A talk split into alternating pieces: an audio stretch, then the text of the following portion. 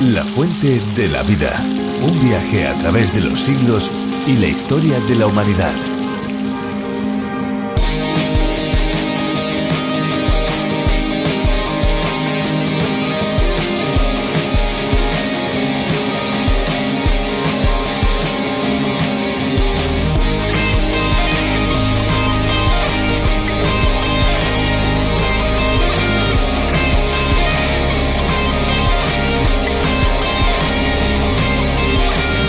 La hidropesía es la acumulación de líquido en el peritoneo, que se halla en el vientre aunque también aparece en los tobillos, muñecas, brazos y cuello. Este síntoma es consecuencia de una deficiencia en las funciones digestivas o en las excretoras de los riñones o de la piel de la persona que la padece. Si la cantidad de líquido retenido es elevada, se producen trastornos en el funcionamiento del corazón y de los pulmones debido a la presión que actúa sobre estos órganos. Cuando la retención de agua se produce en el vientre, puede ser motivada por tuberculosis, tumores del intestino, así como por varias alteraciones del corazón, del hígado y los riñones. Saludos amigos, ¿qué tal están? De nuevo con todos ustedes aquí estamos para disfrutar juntos en esto que se llama La Fuente de la Vida. Les habla, les saluda Fernando Díaz Sarmiento. ¿Qué tal amigos? Esperanza Suárez con todos ustedes. Sean muy bienvenidos. Como cada día de la semana aquí estamos de lunes a viernes, fieles, fieles a la misma hora, fieles en esta cita con todos ustedes. El contenido del programa La Fuente de la Vida ha sido adaptado y traducido para España por Virgilio Bagnoni, profesor de Biblia y Teología. Nosotros desde Radio Encuentro Radio Cadena de Vida y Radio Transmundial en España, les eh, traemos y les presentamos esta edición.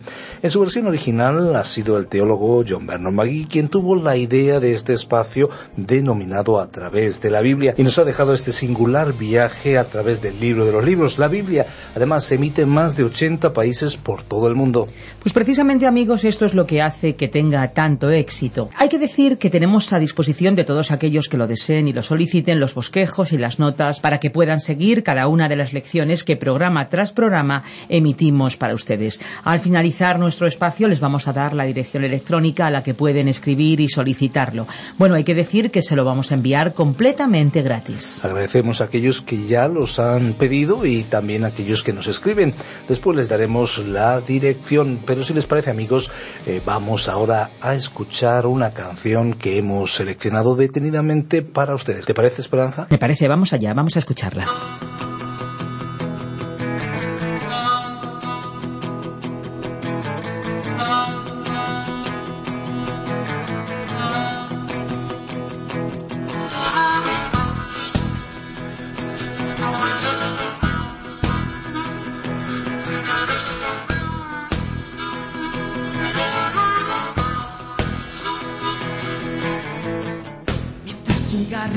Mi alma, seguiré buscando. Mientras haya aliento en mi cuerpo, seguiré caminando. Quise correr más deprisa y caí al fondo de lleno.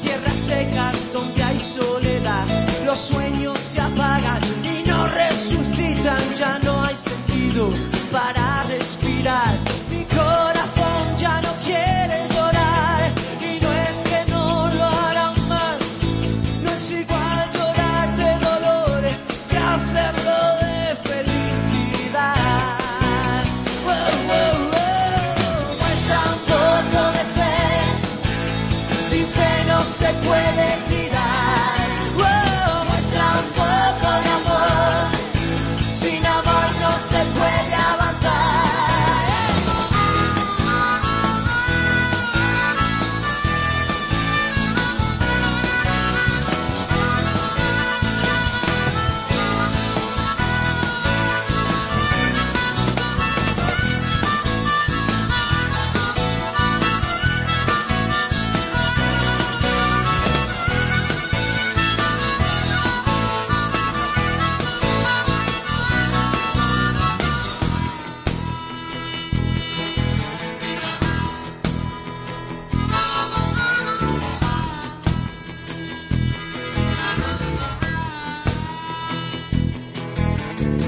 Viaje solitario, sin equipaje, cuando creí que iba a desistir a la tierra del buscado amor y te encontré allí. Ahora soy un perdido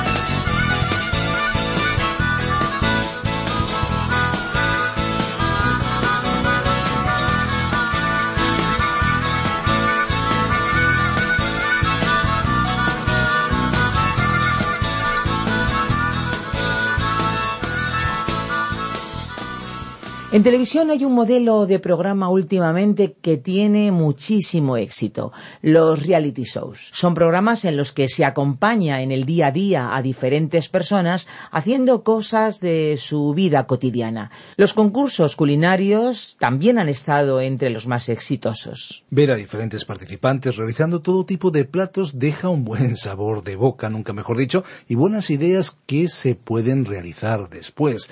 La Biblia, por cierto, también habla de alimentación, sea dando consejos sobre el cuidado de la salud, sea también hablando de abstenerse con un propósito. En Zacarías capítulo 7 se habla sobre el ayuno.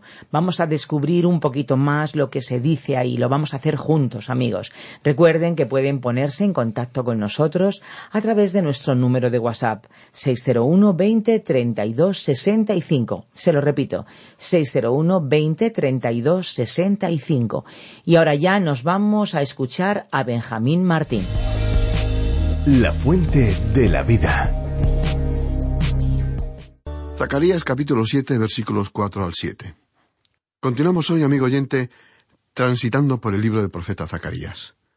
En nuestro anterior programa llegamos hasta el capítulo 7 y versículo 6, pero hoy retomamos nuestra andadura desde el versículo 4 para poder contextualizar mejor nuestro estudio de hoy. Recordemos que gracias a las profecías de Zacarías y Ageo, contemporáneo suyo, el pueblo recibió gran consuelo y ánimo al conocer la voluntad del Señor en subyugar a sus enemigos, reagruparles definitivamente en la tierra prometida, su limpieza y restauración hasta la venida del Mesías y de su reino. Habían pasado dos años desde las diez visiones del profeta, y desde la localidad de Betel, cercana a Jerusalén, se envió una delegación para realizar una importante pregunta al Señor Jesucristo y a los sacerdotes. Esta pregunta tenía que ver con la continuación o no del ayuno nacional que lamentaba la caída de Jerusalén y la destrucción del templo. Y aunque Jerusalén no tenía por aquel entonces muros y quedaban muchas ruinas, ahora que el templo estaba casi listo, se envió una delegación para preguntar al Señor y a los sacerdotes si necesitaban continuar el ayuno. Recordemos que el ayuno judío era un periodo de abstinencia voluntaria en la ingesta de alimentos, normalmente para demostrar aflicción por desgracias personales o nacionales. Como mencionábamos, debido a que el templo fue incendiado en el quinto mes, entre julio y agosto, ese ayuno era el considerado como el más serio e importante de todos y por eso la delegación lo mencionó como un caso definitivo. El pueblo había mantenido este lloro y ayuno durante ya algunos años, pero en vista de la naciente y creciente prosperidad presente, les pareció ya un ritual agobiante e innecesario. El objeto de la abstinencia era afligir el alma y dar más fuerza a la oración. Implicaba una humillación ante Dios.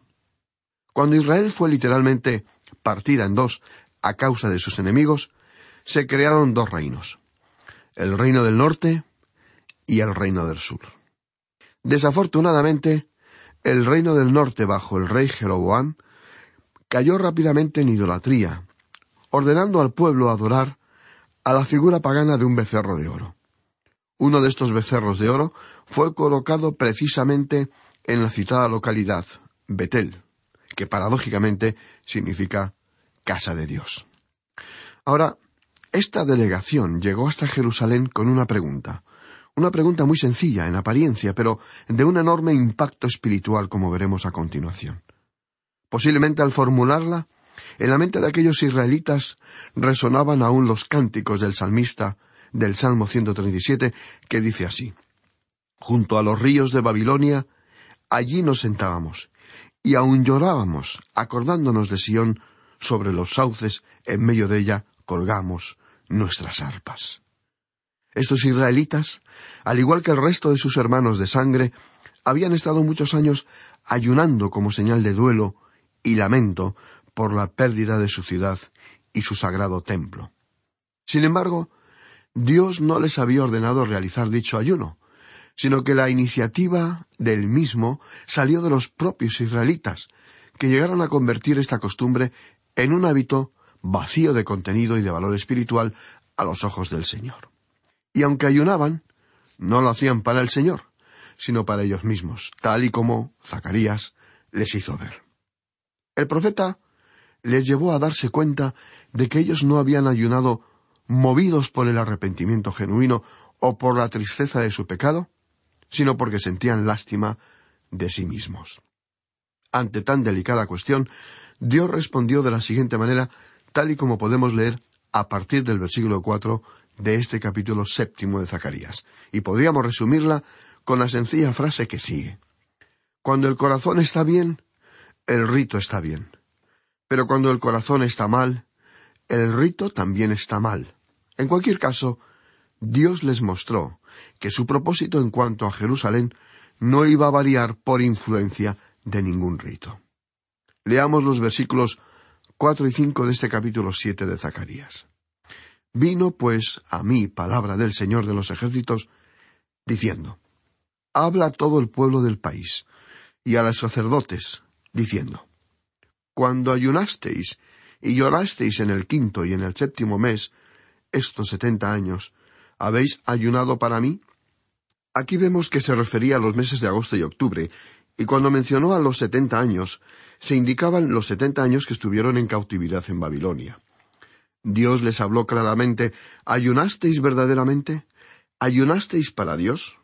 ¿Lo hicisteis en realidad para Él? Dios les preguntó en cuanto a la motivación que ellos tenían para hacerlo. Dios respondió a su pregunta mediante otra pregunta. Ellos habían dicho, como hemos hecho ya algunos años, lo cual indicaba ya, si leemos entre líneas, un sentimiento de hastía y aburrimiento. Dios les estaba diciendo a esta gente, vosotros no hicisteis esto para mí. Y les dio una evidencia, tal y como leemos en el versículo seis. Y cuando coméis y bebéis, ¿no coméis y bebéis para vosotros mismos? El apóstol Pablo, muchos años después, escribió a sus amigos y hermanos en la fe de la iglesia de Corinto, Si pues coméis o bebéis o hacéis otra cosa, hacedlo todo para la gloria de Dios. Si usted desea ayunar para la gloria de Dios, entonces ayune. Pero si usted lo está haciendo por cualquier otra razón, entonces no lo haga. Eso es exactamente lo que Dios estaba diciendo a estas personas, a su pueblo. Estimados amigos, nuestra fe cristiana no es simplemente un asunto de los domingos. No podemos ser cristianos domingueros y olvidar nuestro compromiso de fe de lunes a sábado. No podemos escuchar un mensaje de amor el domingo por la mañana y al regresar a casa en el coche con nuestra familia perder la calma e insultar al vehículo que nos ha cortado el paso. No podemos entonar melodiosos coros celestiales en nuestras reuniones del domingo para, a continuación, el lunes por la mañana, ser trabajadores indolentes e ineficientes, dándose un mal testimonio a nuestro jefe y a nuestros compañeros de trabajo. El verdadero cristianismo, amigo oyente, no se vive el domingo por la mañana, sino de lunes a lunes, de sol a sol, durante las veinticuatro horas del día. Continuando con nuestro estudio, podemos leer en el versículo siete de este capítulo siete de Zacarías ¿No son estas las palabras que proclamó el Señor por medio de los profetas primeros cuando Jerusalén estaba habitada y tranquila, y sus ciudades en sus alrededores, y el Negev y la Safela estaban también habitados? El Negev y la Safela eran zonas al sur de Berseba y las planicies costeras del mar Mediterráneo. El ritual no importaba tanto como la obediencia a Dios. Y lo que había traído gozo, paz y prosperidad a Israel en el pasado, había sido precisamente la obediencia a la palabra de Dios. Por eso, en el pasado, estas abundantes bendiciones cubrieron la tierra entera durante los reinados de David y su hijo Salomón. Si la generación de Zacarías reemplazaba la obediencia por los rituales, también ellos perderían el gozo, la paz y la prosperidad que disfrutaban en ese momento. De esta manera, Dios les estaba diciendo, Vosotros llevasteis a cabo todos estos ritos anteriormente cuando estabais aquí en esta tierra. ¿Y qué sucedió? Fuisteis a la cautividad. ¿Por qué? Porque me desobedecisteis. Y él les demostró a partir del versículo ocho que un rito es algo inútil e incorrecto si la actitud del corazón es incorrecta también. Por ello, Dios colocó en sus vidas mandamientos específicos que tenían que ver con su relación con el hombre, con el ser humano, pero también entre éste y los demás hombres.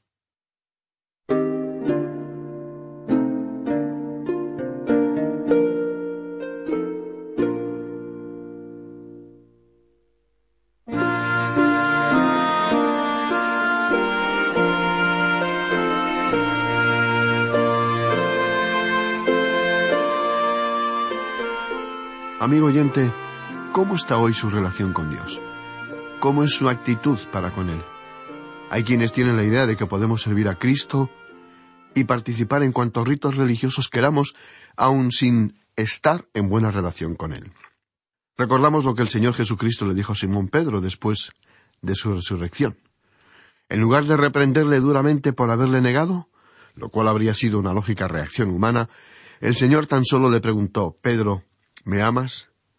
Porque para Dios es, y siempre lo ha sido, más importante la actitud del corazón que las obras, por buenas que éstas fuesen. Dios, amigo oyente, ve los corazones y no las apariencias. Dios valora más su actitud que el resultado de sus esfuerzos. Por supuesto que Dios también valorará tanto sus obras como sus esfuerzos. Pero para Él lo más importante es que éstas sean ejercitadas con un buen corazón, con un corazón limpio y recto, que es la actitud que agrada a Dios. Permítanos ahora compartir con usted un pensamiento del autor de estos estudios bíblicos, el doctor J. Vernon McGee, producto de una experiencia en la cual él se encontraba en un hospital recuperándose de un problema de salud. El señor Maggi escribió lo siguiente Para algunos miembros de la Iglesia, la religión es un rito o una forma legalista sin vida, un sistema litúrgico lleno de vanas palabras, carentes de significado, que producen cansancio y hastío. Seamos honestos, estimados amigos, y reconozcamos que muchos, hoy día, afirman con vehemencia nosotros queremos compartir nuestra fe. Pero lo cierto es que bastantes cristianos, a juzgar por los resultados, pareciera que no poseen suficiente fe y amor para compartirla. Y aún así, reconozcamos también que no es sólo la fe lo que compartimos, o nuestras proezas, o las maravillas que Dios ha hecho en nuestras propias vidas. Estimado amigo cristiano que me escucha, usted tiene que testificar de Jesucristo, de quién es Él y lo que Él ha hecho por usted. Si usted no hace eso, creemos honestamente que usted no está compartiendo el gran plan de salvación de Dios como debiera hacerlo. Por eso, cuando hablamos a una persona sobre la salvación de su alma y que tiene que entregar su vida a Jesucristo, esta persona se preguntará ¿entregar mi vida? ¿Qué quiere decir eso? Reconozcámoslo, estimados oyentes. En más de una ocasión hemos caído en el hábito de usar palabras que le restan valor y profundidad al verdadero significado, al Evangelio. Veamos, por ejemplo, la palabra amor. Está hoy en día absolutamente desgastada y manoseada. En las Escrituras, en la palabra de Dios, en cambio, es una palabra de profundo significado. Si uno verdaderamente ama a Jesucristo, va a vivir una vida de obediencia a Cristo, y su conducta hacia los demás será cortés y amable. De esta manera, su comportamiento dará honra y gloria a su nombre, al nombre de Jesucristo. Hasta aquí el pensamiento que escribió el doctor Maggi. Estimados amigos, los cristianos somos seres imperfectos, limitados por nuestras propias carencias y defectos, y esto trasladado a la Iglesia, a una congregación, podría denominarse algo así como iglesismo, esto es, una vida de un cierto compañerismo caracterizada por la obligación de mantener unas relaciones con apenas sentimiento y calor. Y esta no es la idea de Dios de lo que debería ser su Iglesia. Nosotros los cristianos debemos esforzarnos, día a día, por tener una relación personal con Cristo, que tenga significado, que sea productiva, es decir, que se refleje hacia los demás en forma de expresiones de cariño, respeto, aprecio y apoyo. Y no hay rito o liturgia que pueda reemplazar o compensar esta relación personal con Cristo. Por eso, solemos decir que la religión es el intento del hombre por alcanzar a Dios, y el Evangelio de Jesucristo es el intento de Dios por alcanzar al hombre. Los cristianos no debemos tener una religión, sino una relación personal con Dios, por medio de Jesucristo, nuestro Señor. Si no existe un profundo deseo por una vida que le complazca a Él, si no existe un verdadero estudio de su palabra, si uno no se entusiasma al leer la Biblia, la palabra de Dios, la actitud es muy parecida a la diferencia que hay entre ser miembro de una iglesia y asistir a una iglesia. En el primer caso, estamos comprometidos. En el segundo, solo somos consumidores de los recursos de la iglesia. Se cuenta la historia de una solterona a la que se le preguntó la razón por la cual aún no se había casado nunca, ante lo cual ella contestó Bueno, tengo una estufa que echa humo, un perro que gruñe, un loro que dice malas palabras, y un gato perezoso que no hace nada durante todo el día, y que se lo pasa en la calle casi toda la noche. ¿Para qué necesito un marido? Amigo oyente, esa es la clase de relación que muchas personas tienen con Dios y con Jesucristo. Y aun así, tienen el hábito o la costumbre en el cual se levantan los domingos y se acercan a una iglesia. Debemos dejar de jugar a las iglesias y comenzar a amar a Cristo y a vivir por Él. Hace algún tiempo contamos la historia de una niñita y los tres ositos. La mamá de esta niña tenía invitados para cenar, por lo cual la envió a dormir temprano.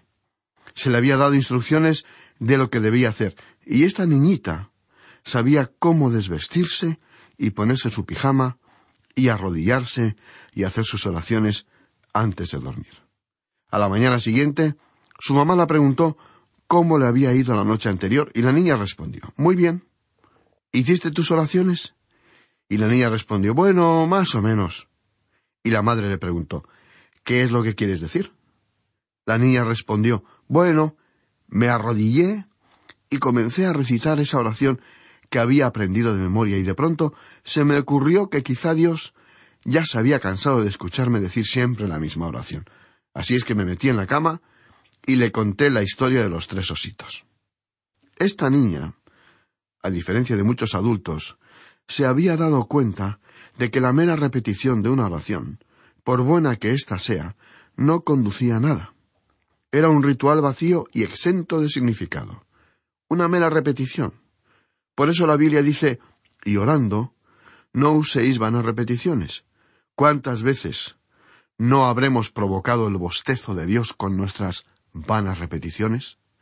Dios no busca oraciones interesantes o innovadoras o teológicamente bien construidas. Dios busca oraciones sencillas. Fíjese, por ejemplo, en el Padre Nuestro, que salen directamente del corazón, más que de la boca. Los ritos y la liturgia, estimado oyente, son simples costumbres o hábitos creados por el hombre a base de repeticiones incesantes que han llegado a sustituir su verdadero propósito, agradar y obedecer a Dios. Quizá por este motivo, estimado amigo, existen iglesias y cristianos en dificultades, porque se aferran a ritos litúrgicos en lugar de aferrarse al Señor mismo, y reconozcamos, en muchas de las iglesias hoy en día, a base de repeticiones, hemos creado ritos que ocupan el verdadero centro del culto, desplazando así al Espíritu Santo. ¿Se siente usted atraído por la persona de Cristo? ¿Puede usted afirmar, sin duda alguna, que le conoce? ¿Le ama de veras? ¿Tiene usted una relación personal con él? Si su respuesta ha sido afirmativa en todas estas cuestiones, estimado amigo, en nuestra opinión, realice o no el ritual religioso que le plazca, su actitud será lo que determine el valor de sus actos a los ojos de Dios. Y no nos cansamos de insistir en la idea mencionada anteriormente. Dios mira los corazones, no los rituales. Bien, Dios mediante, en nuestro próximo programa vamos a estudiar el resto de ese capítulo siete de Zacarías. Le invitamos a que nos sintonice nuevamente para que juntos podamos seguir descubriendo los tesoros que la Biblia tiene para nosotros. Hasta entonces, le sugerimos que lea el resto del capítulo. Hasta nuestro próximo encuentro, le pedimos que recuerde este ministerio de radio en oración, para que Dios continúe utilizándolo para su honra y su gloria, y para el beneficio espiritual de tantos que necesitan escuchar el valioso mensaje de la palabra de Dios. Hasta nuestro próximo programa, amigo oyente, que Dios le bendiga, es nuestra constante y firme oración.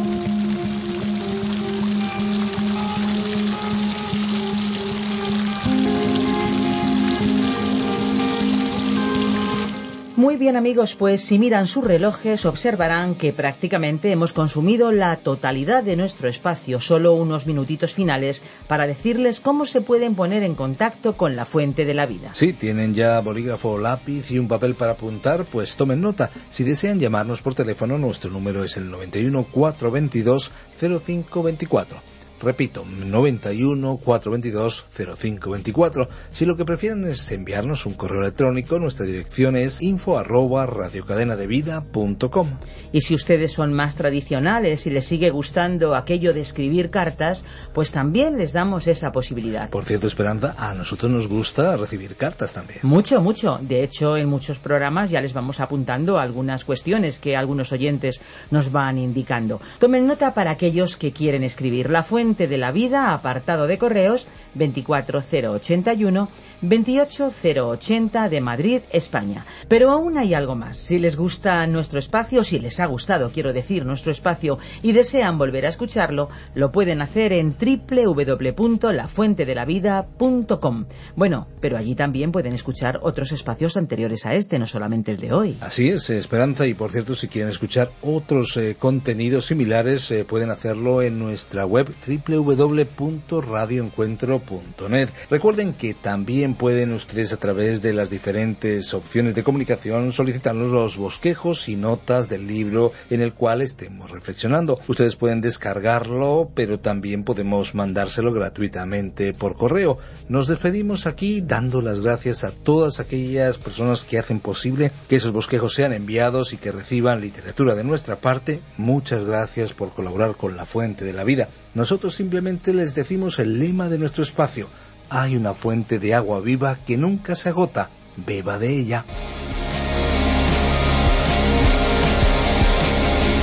Este ha sido un programa de Radio Transmundial producido por Radio Encuentro, Radio Cadena de Vida.